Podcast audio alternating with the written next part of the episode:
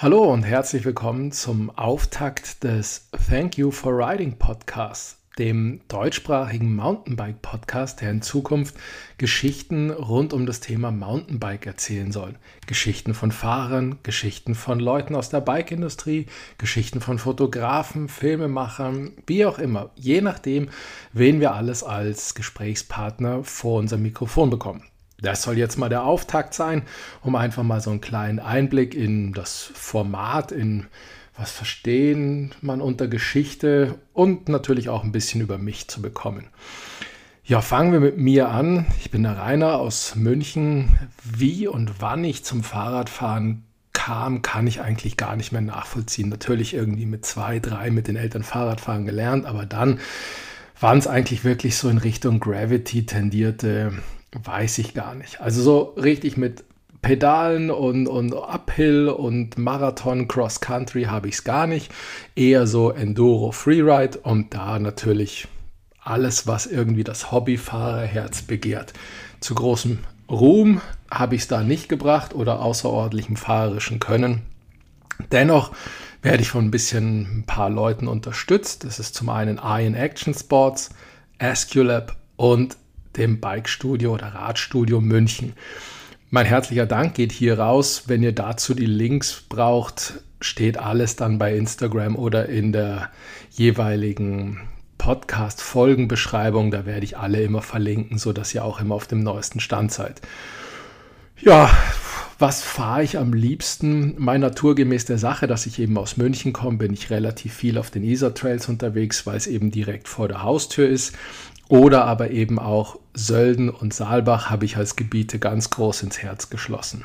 Wenn wir schon über ins Herz geschlossen sprechen, sollte ich auch noch erwähnen, dass meine große Liebe natürlich auch dem Mountainbiken in Kanada gilt. Also eben alles, was hier British Columbia zu bieten hat, ob es jetzt der North Shore in Vancouver ist oder Squamish, Vancouver Island, Whistler, Pemberton und wie die Hotspots alle heißen. Ich durfte vor sechs, sieben Jahren das erste Mal rüber zum ersten Mal dort fahren. Ja, was man da an Mundwinkel nach oben Momenten, an eigener Progression am Fahrlevel, an den Skills erlebt, das lässt einen immer wieder zurückkommen oder in dem Fall mich immer wieder zurückkommen. Und seitdem gab es nahezu unzählige Trips rüber nach Kanada, um einfach immer wieder in der gleichen Ecke Fahrrad zu fahren, Trails abzuhaken und zu sagen, okay, wieder einen von der Bucketlist, wieder einen von der To-Do-List oder auch wieder für den nächsten Urlaub einen auf die To-Do-List setzen, weil es auch in dem Jahr dann wieder mal nicht geklappt hat. Aber dazu vielleicht später noch mal ein bisschen mehr. Und ich glaube eben, die Chance, mich hier irgendwo mal anzutreffen, ist wahrscheinlich größer, als dass wir uns wirklich in Kanada über den Weg laufen. So viel zunächst mal zu mir. Ich glaube, in den nächsten Folgen und Episoden wird sich hier noch genügend Stimme von mir oder Geschichten zu der ein oder anderen Bike-Anekdote unserer Gäste hinzusortieren. Da glaube ich, müssen wir jetzt nicht weiter auf mir drumherum reiten. Worum soll es gehen? Um Geschichten, habe ich ja vorher gesagt. Was ist für mich jetzt eine Geschichte? Ich habe ja gesagt, dass ich eigentlich tatsächlich den ganzen Podcast gerne so aufziehen würde, wie ich ein Bike oder ein Freeski, ein Skateboard, ein Snowboard-Magazin lese. Eigentlich geht es mir mehr um die Menschen, um die Interviews und um die Reisegeschichten, vielleicht noch um den Spotcheck oder sonstiges, aber eben mich interessieren seltenst Teile, Bikes, Lenkwinkel oder oder oder. Kann man überfliegen, muss man aber einfach auch nicht. Was ist denn aber dann nun eigentlich eine tolle Geschichte, eine hörenswerte Geschichte? Ich glaube, das muss jeder für sich individuell so ein bisschen entscheiden. Das kann die größte Heldentat sein, das kann aber auch nur ein ganz normales Alltagsmomentum sein. Einfach eine Geschichte, die man gerne erzählt, die man immer wieder zum Besten gibt oder die man auch einfach sich den Tag nur rot im Kalender markiert hat, weil es eben etwas Besonderes war. Besonders ist auch immer Ansichtssache. Aber ich glaube, darum geht es einfach, dass man sich hier austauscht und einfach so ein bisschen erzählt, um zu sagen, hey, ja, ging mir auch mal so oder was, der Trail, da ist dir das passiert, total toll oder in dem Bikepark ist das und das spitze und so weiter und so fort. Oder auch eine Reise hat funktioniert, hat nicht funktioniert. Ich glaube, hier kann man wahnsinnig viel erzählen, wahnsinnig viel berichten und vor allen Dingen kann man eben auch zuhören. Und das, glaube ich, ist einfach das Netteste daran. Ich gebe euch ein kleines Beispiel von einem dieser vermeintlich rot markierten Tage im Kalender von mir. Die Geschichte geht relativ weit zurück, bis sie losgeht, damit man tatsächlich auch am Ende versteht, was irgendwie dieses besondere Momentum war.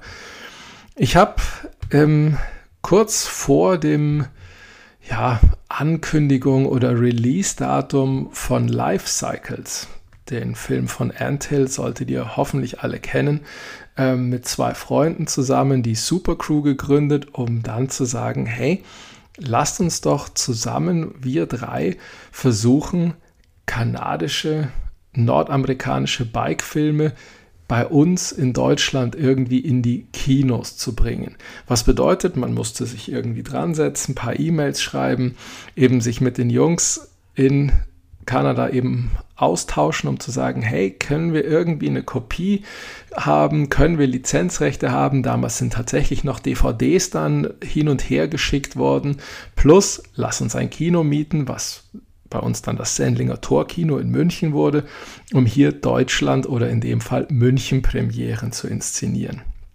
So ging das dann los, dass wir zunächst Life Cycles wirklich die Premiere in München hatten. Daraufhin folgten dann Strength in Numbers, wo sogar René Wildhaber aus der Schweiz zu uns ins Kino gekommen ist, um ein paar Euro für sein ja, was sagt man, Hilfsprojekt, um die Rettung der Schneeleoparden in Nepal ein bisschen voranzutreiben. Dann haben wir die beiden Coastal Crew Filme, ähm, ja, auch in eine Premiere gepackt, einen sogar zusammen noch mit Not Bad, dass wir einen Double Feature hatten. Und ganz zum Schluss hatten wir dann noch Brandon Semenok's Red Company. Wobei hier gar dann schon so zu merken, es ist der absteigende Ast der Kinopremieren, weil das Internet einfach so viele Webisodes, Film-Snippets hatte, dass eigentlich das Interesse an dem Film nicht mehr so groß war, weil man eigentlich bei einem 35-Minuten-Film schon 22 Minuten insgesamt Snippets auf YouTube etc. hatte und niemand wollte dann mehr Eintritt zahlen, eben für die letzten 10 Minuten, was aber auch verständlich ist. Dummerweise mussten wir Eintritt verlangen, weil Lizenzgebühren und Kinomiete kostet einiges und so, dass wir zumindest auf Null rausgehen konnten wir das alles leider nicht ganz gratis anbieten, was aber trotzdem immer noch ein Herzensprojekt war und nicht ein Projekt, um Geld zu verdienen. Zum Glück hatten wir da auch relativ potente Sponsoren immer an Bord, dass wir wirklich von Scott über Track, über SRAM, Evok, Iron immer wirklich gute Unterstützung erfahren haben und aber auch so erste Kontakte in der heimischen Szene weiterknüpfen und vertiefen und festigen konnten, aber eben auch Kontakte nach Übersee, sprich eben nach Kanada knüpfen konnten. Ja, dann hat man das jetzt einfach mal alles so organisiert, gemacht, gesehen und dann wurde der, ja, der Fernwehgedanke nach Kanada eben immer, immer größer und immer größer. Denn natürlich, in Bike-Magazinen hatte man es schon gelesen, vom gelobten Land von Freunden oder von anderen eben auch schon gehört. Aber jetzt hatte man auch einfach, dadurch, dass wir ja alle Videos immer wieder testviewen mussten, noch fünfmal anschauen und nochmal anschauen, jetzt, wir konnten jeden Film auswendig und dann war es einfach an der Zeit, nicht nur zuzugucken, sondern auch tatsächlich mal selber zu machen. Ich für mich habe dann beschlossen, ich muss jetzt einfach rüber, bin dann vor, ich glaube mittlerweile sieben Jahren das erste Mal rüber nach Kanada, habe Roadtrippen und Mountainbiken ein bisschen kombiniert habe am North Shore angefangen, über Squamish, dann nach Whistler und so weiter und so fort, bis ich dann in Silverstar war und auch in Revelstoke noch eben da dann die Runde zurückgedreht habe. Und dann war es dann auch schon passiert, denn ich war direkt Kanada verfallen. Seitdem versuche ich eigentlich jeden Urlaub irgendwie über den großen Teich zu lenken, um dort drüben wieder Fahrrad zu fahren. Denn Lasst euch gesagt sein, wenn ihr einmal drüben wart und dort Fahrrad fahrt oder dort in einen Bikepark geht, dort die Trails ballert, ihr werdet als anderer Mensch zurückkommen, nicht wahrscheinlich sogar als besserer Biker, aber ihr werdet so zurückkommen, dass die heimischen Trails die Mundwinkel nicht mehr ganz so nach oben ziehen und ihr immer wieder zurück und zurück musst. Das ist dann auch so ein bisschen das Stichwort, dass ich im Folgejahr nach Kanada Jahr 1 mit einem Kumpel rübergeflogen bin, um direkt sechs Wochen zu bleiben, um sechs Wochen nur Fahrrad fahren zu gehen. Wir hatten auch direkt ein Häuschen in Whistler gemietet, also am Mekka, am Hotspot Nummer 1 eben am Mountainbike, am offenen Mountainbike-Herz, möchte ich fast sagen.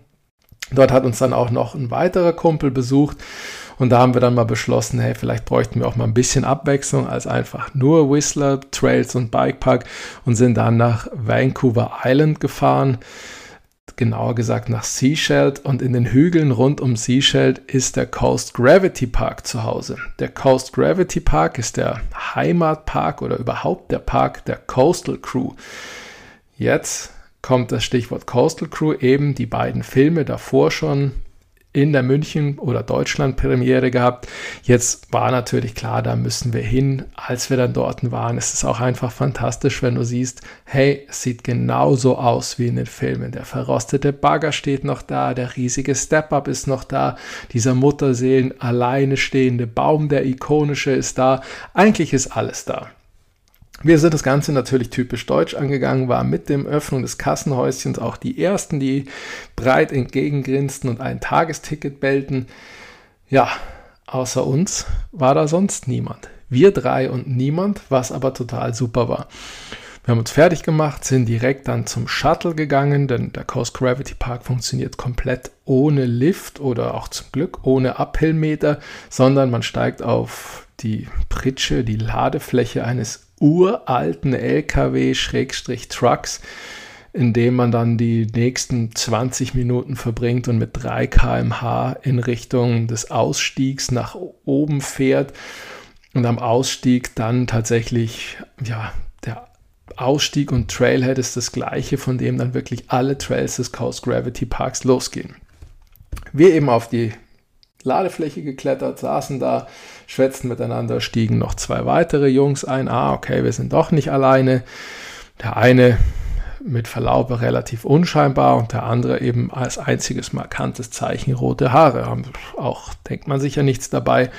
Wir haben uns weiter unterhalten und schon philosophiert, was jetzt dann gleichwohl für Heldentaten von uns folgen würden, bis wir von den beiden Jungs plötzlich angeschwätzt wurden. Hey, euer Dialekt ist uns aufgefallen. Was, ihr kommt aus Deutschland? Wer? Wie kommt ihr denn das? Und ah, zum Mountainbiken, ja super. Wieso kennt ihr denn den Coast Gravity Park?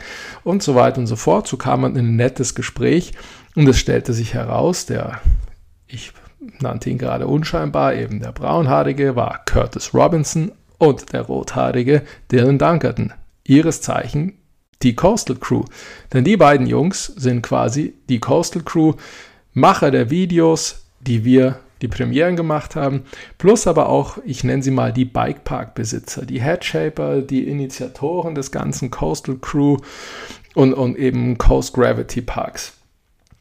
Sie waren mehr verdutzt, dass wir ihre Filme in München, in Deutschland, in, ja, für sie Europa, ähm, in eine Kinopremiere gezwängt hatten, als wir nicht auch immens begeistert waren, dass wir jetzt den beiden Pros da gegenüber sitzen. Ein reger Austausch fand statt, wir hatten richtig Spaß, wir waren baff, die Jungs waren baff, war irgendwie ein lustiges Momentum, dass wir Hobbypiloten plötzlich ganz groß angesehen waren bei den beiden Pros, wo es doch eigentlich umgekehrt hätte sein müssen. Die 20 Minuten vergingen dann tatsächlich in dem Fall wie im Flug. Als wir ausstiegen, meinten die beiden, ja, los geht's, gleich hinterher. Also hier, wir zeigen euch den besten Trail, dann kann es gleich rund gehen und schoben ihre Bikes in Richtung Flight Deck. Flight Deck ist einer der beiden Double Black Trails im Coast Gravity Park. Der andere ist Coastal Cruise und an beiden hängt so ein riesiges Schild dran.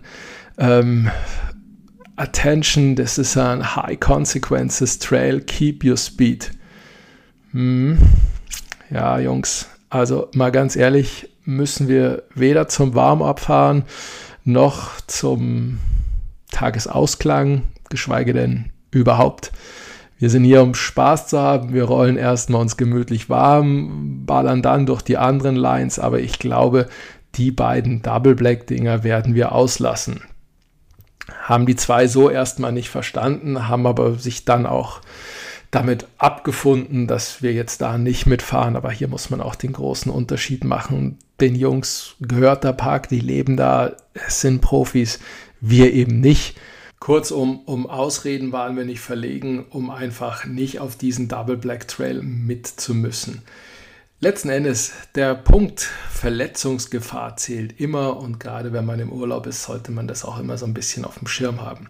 Naja, Nevertheless, die ballerten ihren Trail, wir fuhren alles andere, hatten Mordspaß, war echt lustig. Vor allen Dingen immer wieder, wenn wir die zwei irgendwie getroffen haben auf der Strecke, unten am Sammelplatz, am Shuttle. Jedes Mal großes Hallo, Gewinke und Gehighpfeife und da kommst du dir plötzlich als Hobbypilot schon auch ein bisschen witzig vor, wenn du einfach gerade aus einem Waldstück schießt und dir dafür High Five von Curtis Robinson und Dylan Dunkerton abholst. Also macht einen tatsächlich auch so ein bisschen größer. Und das war einfach auch das nette Momentum.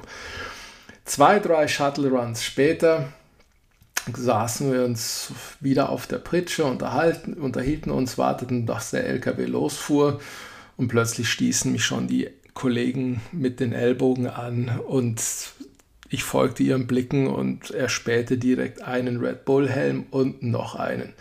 Die gesellten sich auch direkt zu Curtis Robinson, Dylan Dunkerton, auch hier großes Abgeklatsche, ein großes Hallo, setzten sich, die Helme kommen von den Köpfen runter und dann war aber auch eigentlich schnell klar, wer sich hier dazugesellt hat. Es war einmal Logan Pete und Brandon Samenak.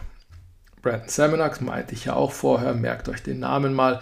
Ich glaube, zu Brandon Semenak muss man selbst nichts sagen. Das ist ohne den beiden Unrecht zu tun wahrscheinlich der Michael Jordan des Mountainbikens, der ja beste Mountainbiker, den es gab, gibt, vielleicht auch geben wird. Man weiß nicht, was die Zukunft bringt.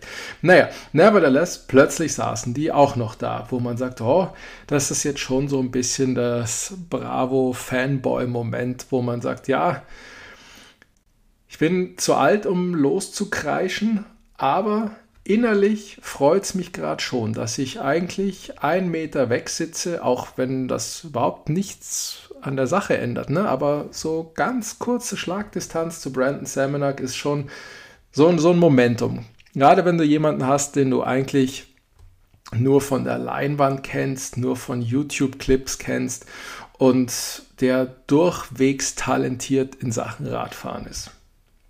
Nun ja, ähm, die Fahrt nach oben war dann ähnlich kurzweilig, weil wir eigentlich nur ja, gelauscht haben und möglichst unauffällig versucht haben, irgendwie mitzukriegen, was denn die vier jetzt irgendwie miteinander besprechen oder, oder was sie irgendwie miteinander vorhaben. Letzten Endes muss man sagen, eigentlich nahezu enttäuschend, weil sind eben Jungs wie du und ich auch und einfach Biker, die nach oben fahren, Quatsch machen, was trinken, Chips essen, Blödsinn machen, lustige Gesten etc. Was man halt einfach so macht. Mit der Ausnahme von Brandon Semenak. Brandon Semenak sitzt da, ist ruhig, sagt nichts, macht kein Mu, kein Mäh. Bisschen witzig, weil genauso wird er eigentlich auch in allen Videos oder in jeglichen After-Contest-Interviews dargestellt, inszeniert oder ergibt sich eben einfach auch so, wo man dann plötzlich feststellt, ach, das ist keine Masche, das ist keine Konzentrationsphase, das ist auch nicht sein Game-Face. Der Typ ist einfach so. Ich glaube wirklich, der ist komplett introvertiert, der ist für sich am liebsten alleine und lebt einfach so nach dem Motto Action speaks louder than words. War auch genau so dann eigentlich tatsächlich, dass es sagt, ja, da könnte viel Wahres dran sein an der Theorie, weil kaum hielt der LKW, sprang er von der Pritsche, so, schoss zum Anhänger, riss sein Bike aus der Halterung, schnitt Robinson und Dunkerton den Weg ab und schoss Highspeed pedalierend in Flight Deck und ballerte über die erste Hip einen Whip raus, dass du wirklich denkst, ah, ich habe wieder bei YouTube Play gedrückt. Nein, es ist die Realität. Wenn man die Realität dann mal tatsächlich wieder mit einem Video vergleicht, merkt man einfach mal, wie groß doch der Unterschied ist. Man kennt es ja sonst aus diversen GoPro-Kamerawinkeln, wo man sagt, oh, auf der GoPro sieht alles ganz flach aus oder überhaupt nicht steinig, überhaupt nicht wurzelig, überhaupt nicht felsig. Und in echt ist es einfach die Abfahrt aus der Hölle oder das pure Grauen.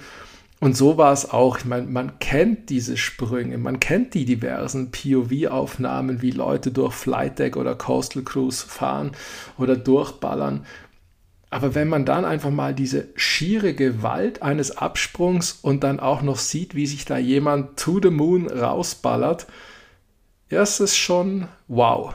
Naja, wir sind dann wieder auf unserem blauen Trail abgebogen und sind den gefahren. aber auch hier.